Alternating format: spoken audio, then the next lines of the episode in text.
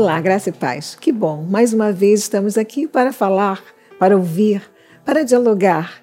Esse programa, nosso programa, nunca é um monólogo. Eu falo e só falo. Não. Eu sei que eu falo, você responde, Deus fala por nós, você ouve a Deus. Então é um momento muito, muito importante. É um momento bom de se vivenciar. É um pouco tempo, mas muito bem aplicado. E hoje eu quero te perguntar: o que é impossível para a tua vida? O que, que parece que nunca vai acontecer? O que, que você tem tentado fazer sem ter êxito? Quais, área, quais as áreas, desculpa, da sua vida que você não tem atingido os objetivos desejados? Pense um pouquinho nisso. Responda. É na área financeira, é na área pessoal, é na família, nas finanças, é, são as relações sociais, é o ministério na igreja. O que, que é? A sua vida acadêmica? O que, que você não tem conseguido acertar? O salmista nos dá uma chave que faz com que o acerto venha na nossa vida. Pegue a sua Bíblia em Salmo 66. Salmo 66, versículo 16 diz: Vinde, ouve todos vós que temeis a Deus, e vos contarei o que tem ele feito por minha alma. A ele clamei com a boca, com a língua o exaltei. Se eu no coração contemplar a vaidade, o Senhor não me teria ouvido. Entretanto, Deus me tem ouvido e me tem atendido a voz da oração.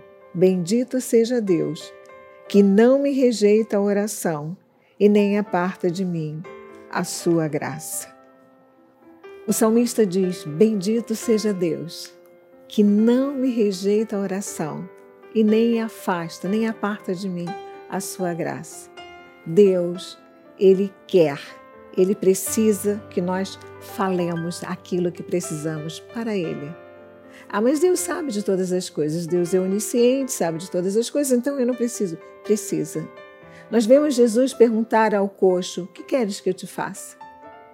O homem que estava lá há anos, não se levantava, não se mexia, paralítico, e Jesus pergunta: O que queres que eu te faça?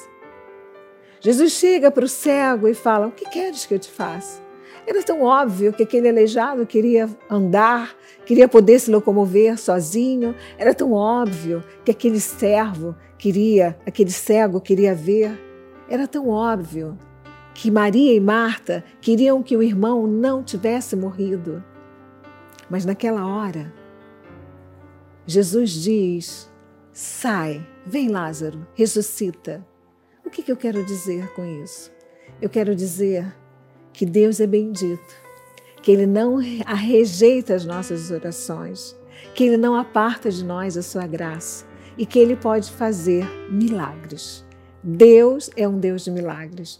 Deus é um Deus que pode transformar aquilo que você nem imagina. Talvez um casamento desfeito. Você, e a palavra do Senhor diz que aquela pessoa que é solitária, que diz eu nunca vou ser feliz no amor, eu nunca vou ter uma família, eu nunca ter, vou ter filhos. A Bíblia diz que Deus faz com que o solitário viva em família. O que é impossível? Eu iniciei hoje falando isso. O que é impossível para você?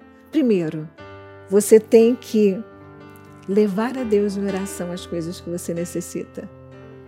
Você tem que ouvir Deus dizendo o que precisa ser feito e mais, não endurecer o seu coração.